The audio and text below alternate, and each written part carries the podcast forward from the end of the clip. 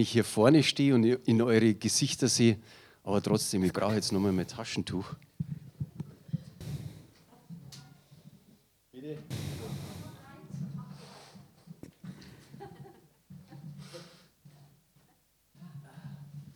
Mich hat das letzte Lied so berührt.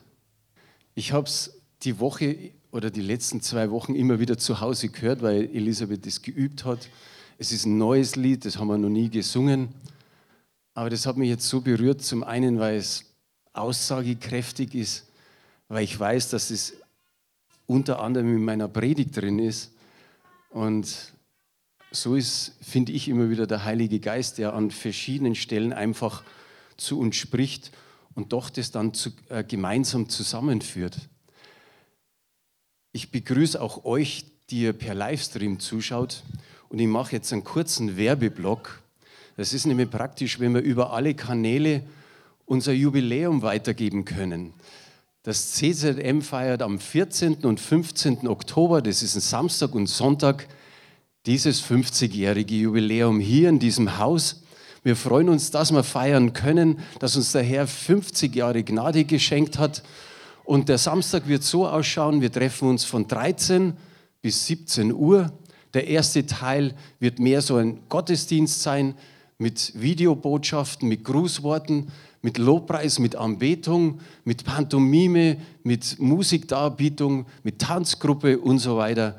Und der zweite Teil ist natürlich der Gemeinschaft gewidmet, weil wir werden sicherlich viele ehemalige sehen und uns wieder unterhalten, wie das damals war, aber hoffentlich auch über die Zukunft sprechen.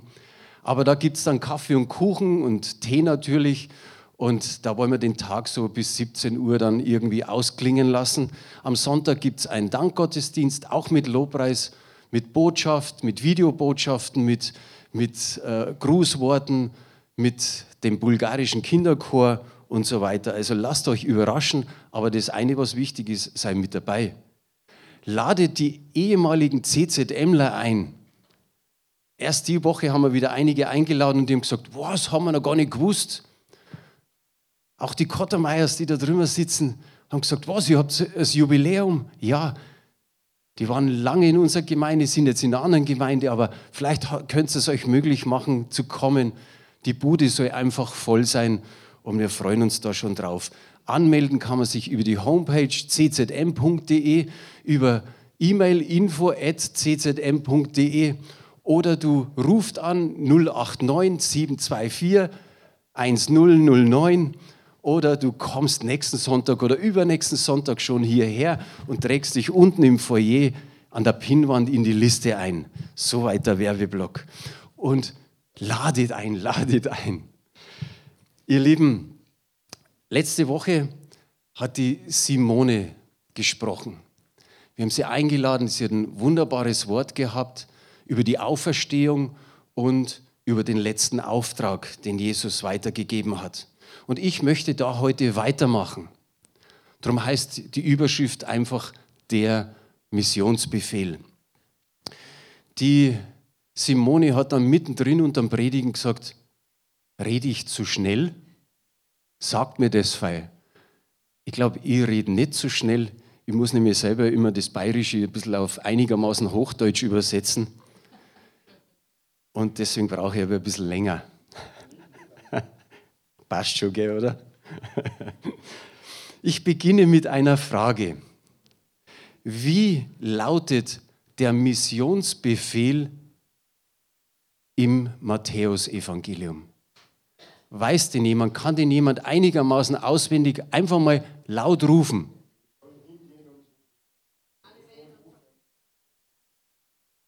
Super. Genau auf das habe ich gewartet. Erstens mal, dass einige wissen, dass einige sogar auswendig können. Aber bitte noch nicht einblenden, das nächste. Aber viele antworten genau mit diesem Vers. Geht hin. Geht hin. Aber der Missionsbefehl fängt eigentlich einen Vers vorher schon an. Jetzt dürfen wir es einblenden. Matthäus 28, die Verse 18 bis 20. Der 18er ist genauso wichtig wie das andere. Und Jesus trat zu ihnen und redete mit ihnen und sprach, mir ist alle Macht gegeben im Himmel und auf Erden. Das meinte ich. Und jetzt kommt Vers 19, geht nun hin und macht alle Nationen zu Jüngern und tauft sie auf den Namen des Vaters und des Sohnes und des Heiligen Geistes und lehrt sie alles zu bewahren, was ich euch geboten habe. Und siehe, ich bin bei euch alle Tage bis zur Vollendung des Zeitalters. Mir ist gegeben alle Gewalt oder alle Vollmacht, steht in anderen Übersetzungen. Und da ist mein Gedanke dazu gekommen, wenn wir zu den Jüngern gehört hätten, wenn wir bei den Aposteln mit dabei gewesen wären, wie wäre es uns mit diesem Auftrag gegangen? Da hätten wir uns doch ein Stück weit überfordert gefühlt. Wenn man sagt, die, die Jünger sind ja auch aus Israel gar nicht rausgekommen, oder? Und dann heißt es auf einmal, geht hin in alle Welt und mache zu Jüngern alle Nationen.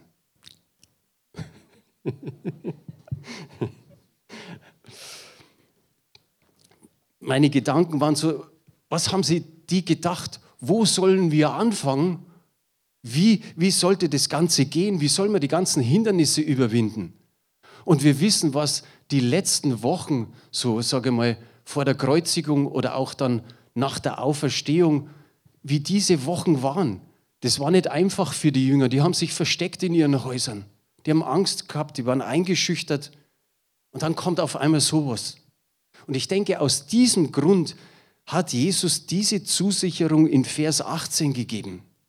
Er hat ihnen nicht irgendwie eine, eine untragbare Last zugemutet, sondern er berief sie einfach im Vertrauen auf seinen Sieg am Kreuz von Golgatha, dass sie in diesem Sinne weitermachen.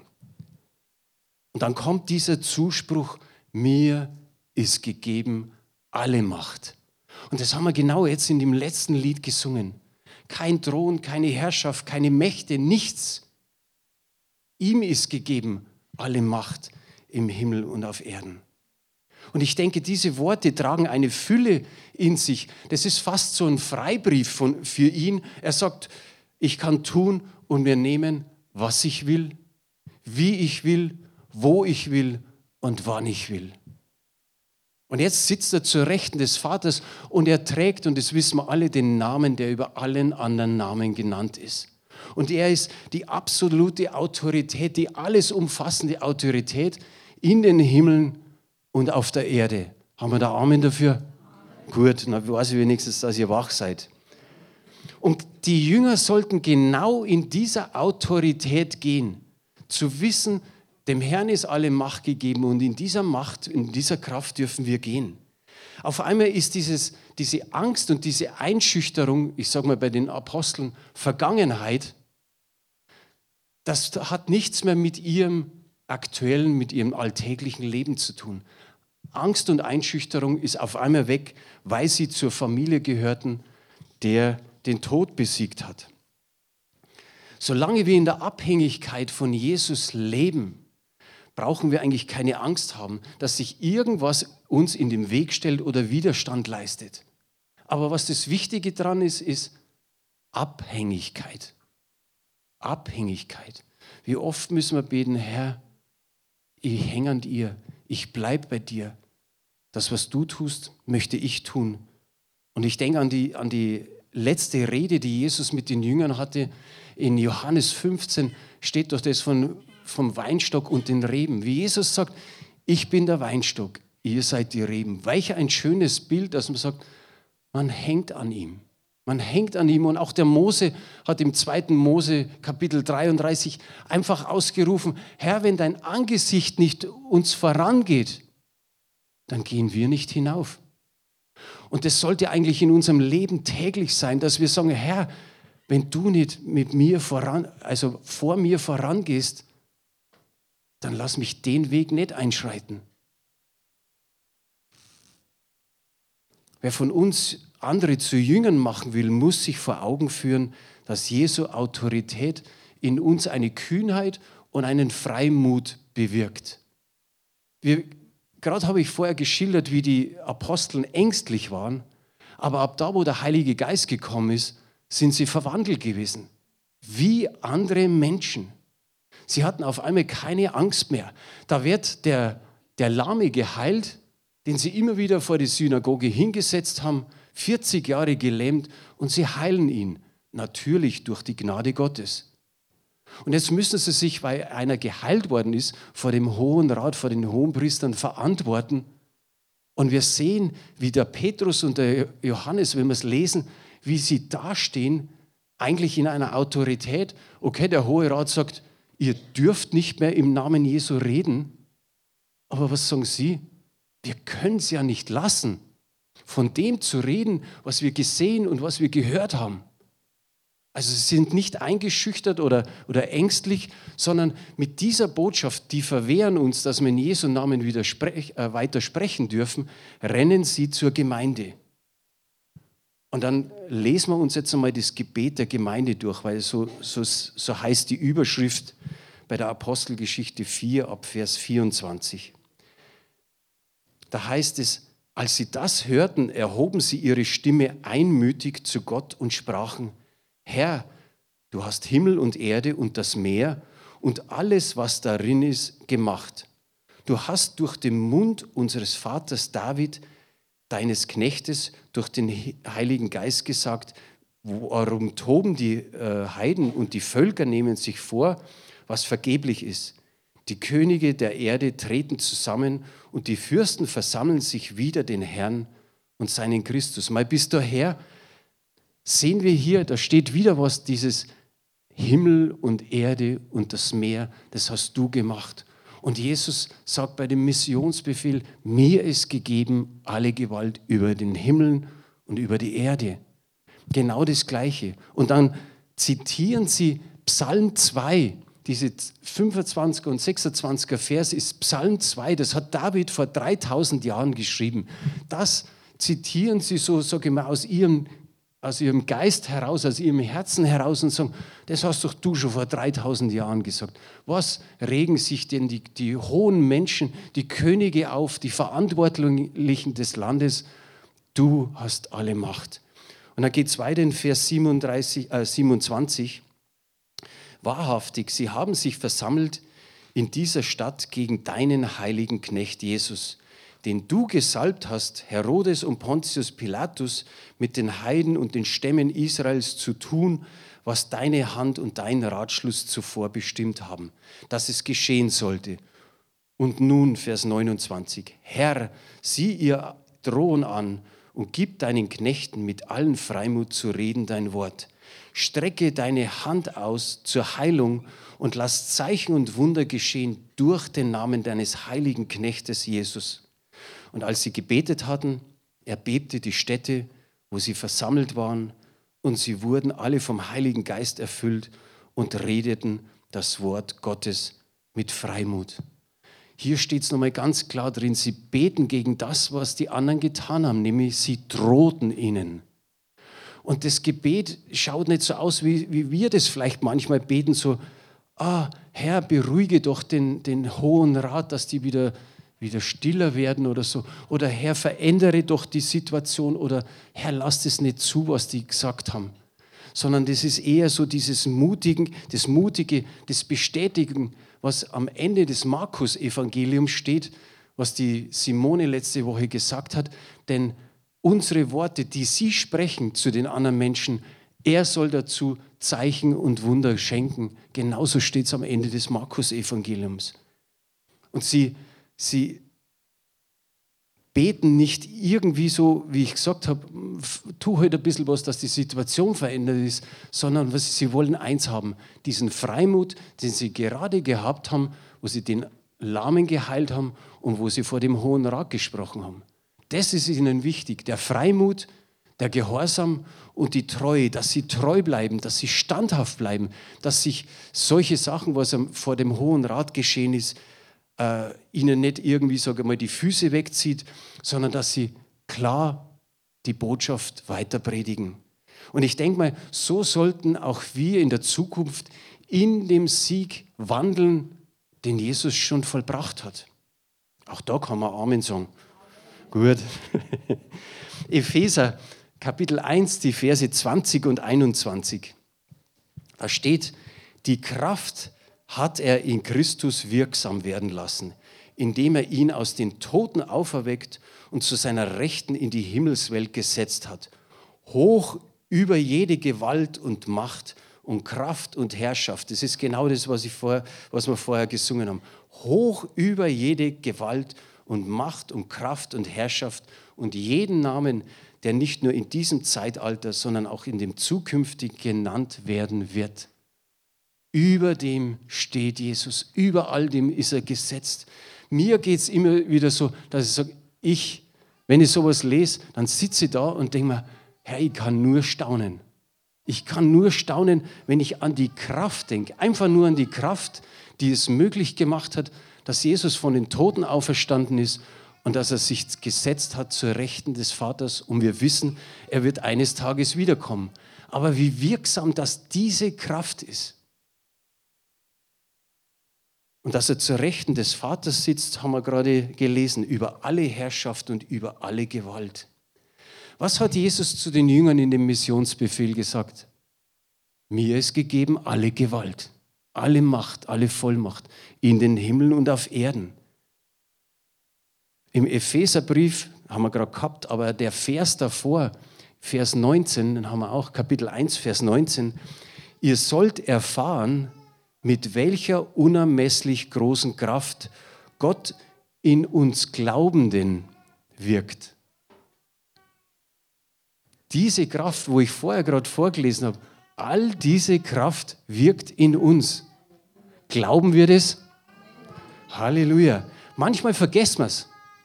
Ist, ist so. Wir vergessen manches. Manche sind dem, sich dessen gar nicht bewusst, dass diese Kraft in uns ist.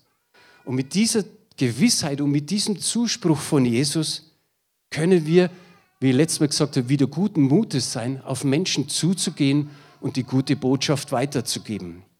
Das war mein Punkt 1. Jetzt gibt es noch einen zweiten Punkt, das ist der letzte. Nach diesem Mir ist gegeben alle Gewalt in den Himmeln und auf Erden, kommt der Vers 19. Und da heißt es, darum geht hin.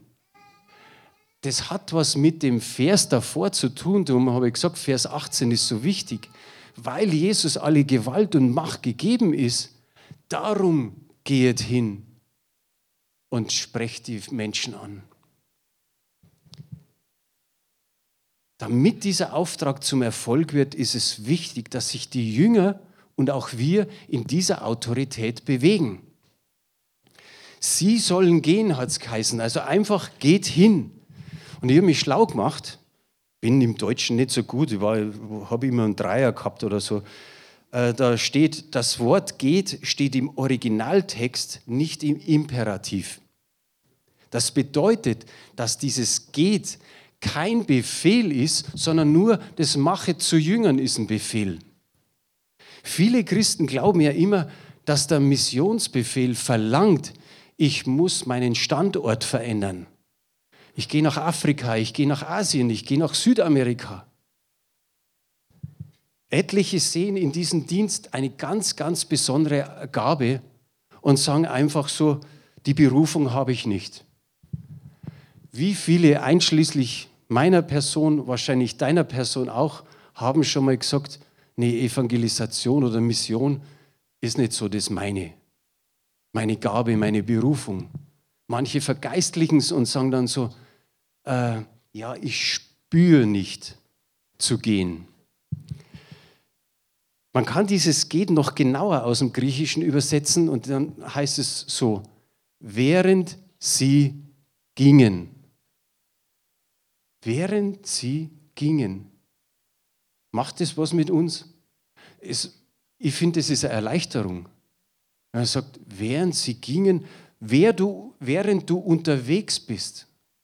Also du musst nicht nach Afrika oder irgendwo anders hin.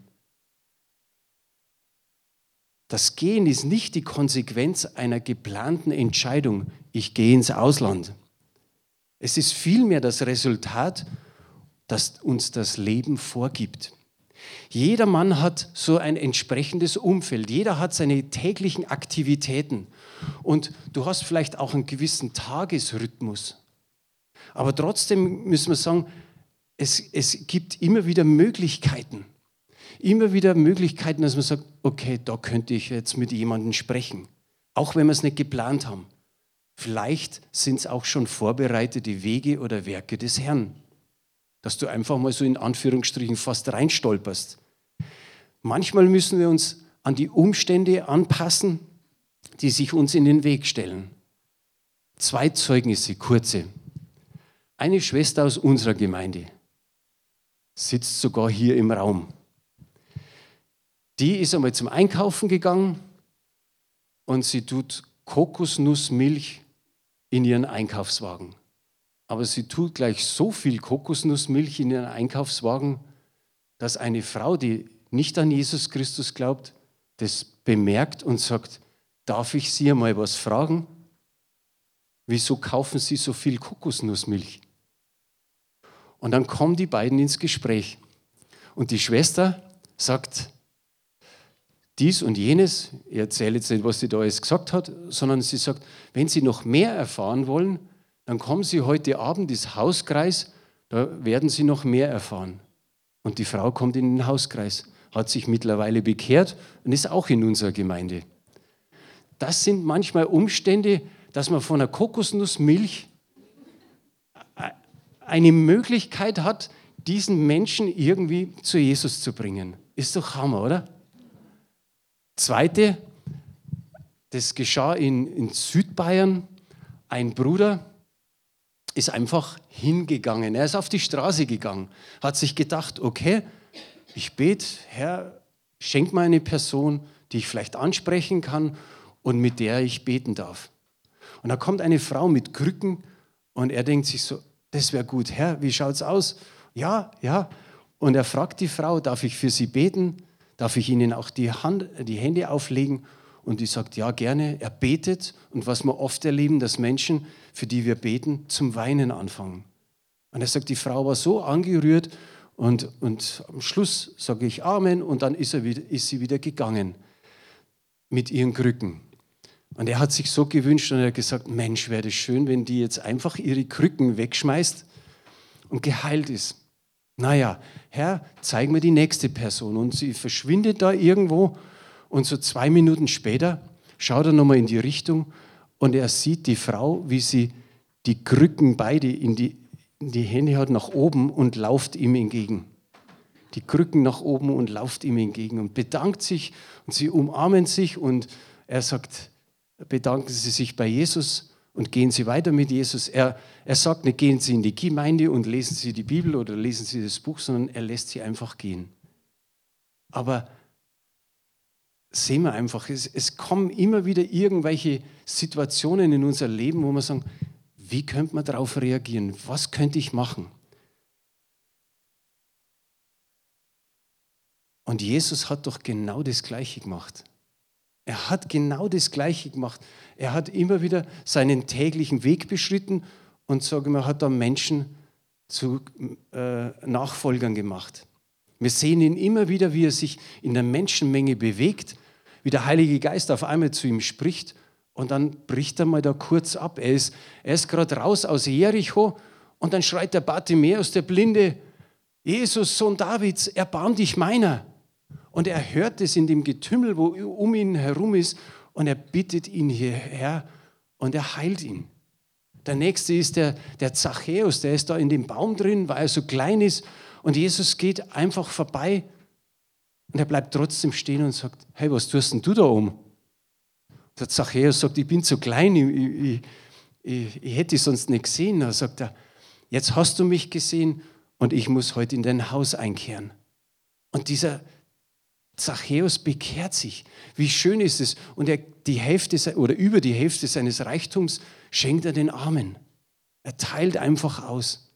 Jesus sieht den Matthäus. Auch da ist er irgendwo unterwegs und sagt, folge mir. Und er geht mit. Jesus sieht die, die blutflüssige Frau, aber vorher kommt der, der Synagogenvorsteher, der Jairus, und er, er sagt zu ihm, Herr, beeile dich, hilf, meine Tochter liegt in den letzten Zügen.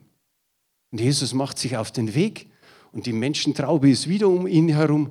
Und zwischendrin kommt das Ereignis mit der blutflüssigen Frau. Sie, sie langt sein, sein Kleid an und wird gesund.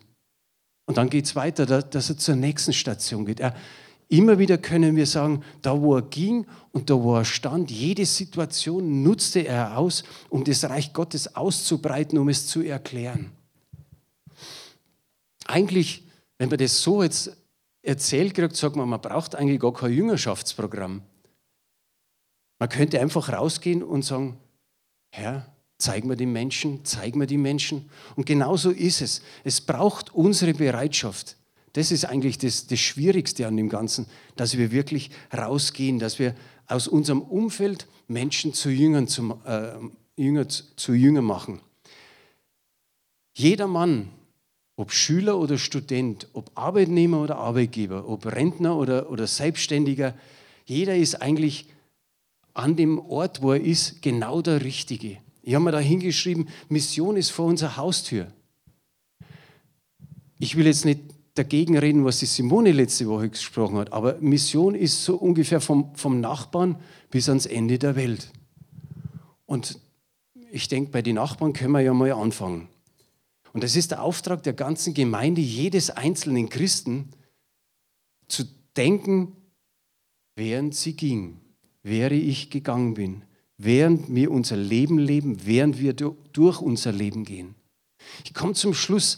Letzten Sonntag, als die Simone über diesen letzten Auftrag gesprochen hat, kam danach ein Bruder auf mich zu und er hat gesagt, wow, jetzt bin ich total begeistert. Jetzt habe ich einen Heiligen Geist gespürt. Da war ja dieses Wort, dass Jesus die, die Kohlen anbläst und die Kohlen sind wir. Und er hat gesagt, jetzt weiß ich tatsächlich, was ich in den nächsten Wochen evangelistisch tun will. Er weiß jetzt, wie sein Hingehen aussieht. Er hat gesagt, da habe ich, da habe jetzt die nächsten Wochen Beschäftigung. Und genauso soll es sein, dass man sagt, ja Herr, schenk mir das wieder, schenk mir wieder ein neues Feuer, Vielleicht hast du früher evangelisiert, vielleicht bist du zu den Menschen hingegangen und dann waren Zeiten der Widerstände.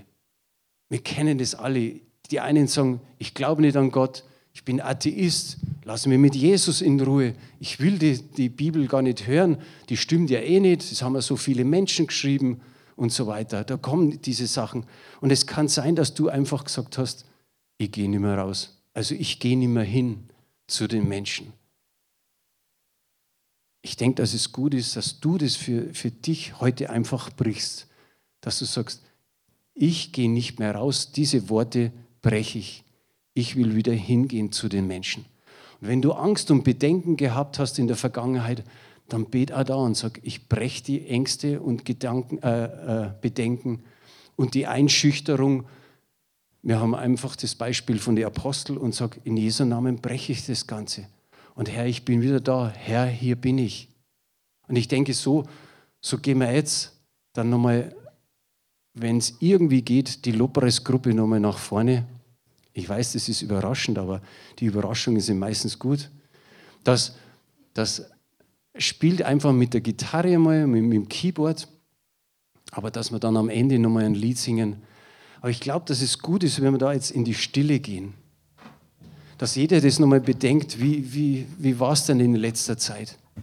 Bin ich noch zu den Menschen gegangen? Lass einfach den Heiligen Geist in der Stille, jetzt werden wir einfach zwei, drei Minuten still und die zupfen oder, oder spielen am Keyboard, je nachdem, um einfach still werden zu können, dass der Heilige Geist zu uns spricht. Wir sind in letzter Zeit öfter in die Stille gegangen, dass er reden kann. Ich sage immer, wenn wir nicht in der Kirche in die Stille gehen können, wo dann? Und so lasst den Heiligen Geist einfach an deinen Herzen arbeiten, dass er einfach zeigen kann, wie schaut mein Hingehen aus? Wie schaut es aus, wenn ich zu Menschen gehe? Welche Menschen hast du mir schon aufs Herz gegeben? Ein, zwei, drei, wie viele ja immer. Vater, und so möchte ich dir danken, dass wir jetzt in die Stille gehen dürfen. Ich preise deinen Namen. Ja, Herr, Ängste und, und Bedenken und Einschüchterung hat nichts mehr zu suchen in unserem Leben. Danke, dass wir den Widerständen trotzen können, Herr. Dass wir uns wieder neu aufmachen, Menschen, die in unserer Umgebung sind, ja, die uns irgendwie entgegenkommen, vielleicht Freunde, Nachbarn, wer immer. Vater, dass wir ihnen die gute Botschaft bringen. Herr, dass wir mutig sind, den Freimut haben, zu beten für sie. So viele nehmen das Gebet gerne an. Vater, da müssen wir nicht scheu sein, da müssen wir nicht äh, Scham haben, Herr, sondern da dürfen wir einfach hingehen. Und Vater, ich preise dir jetzt für die stille Zeit, die du gibst. Du bist Herr, du bist König. Heiliger Geist, wirke an unseren Herzen, so wie du willst. Amen.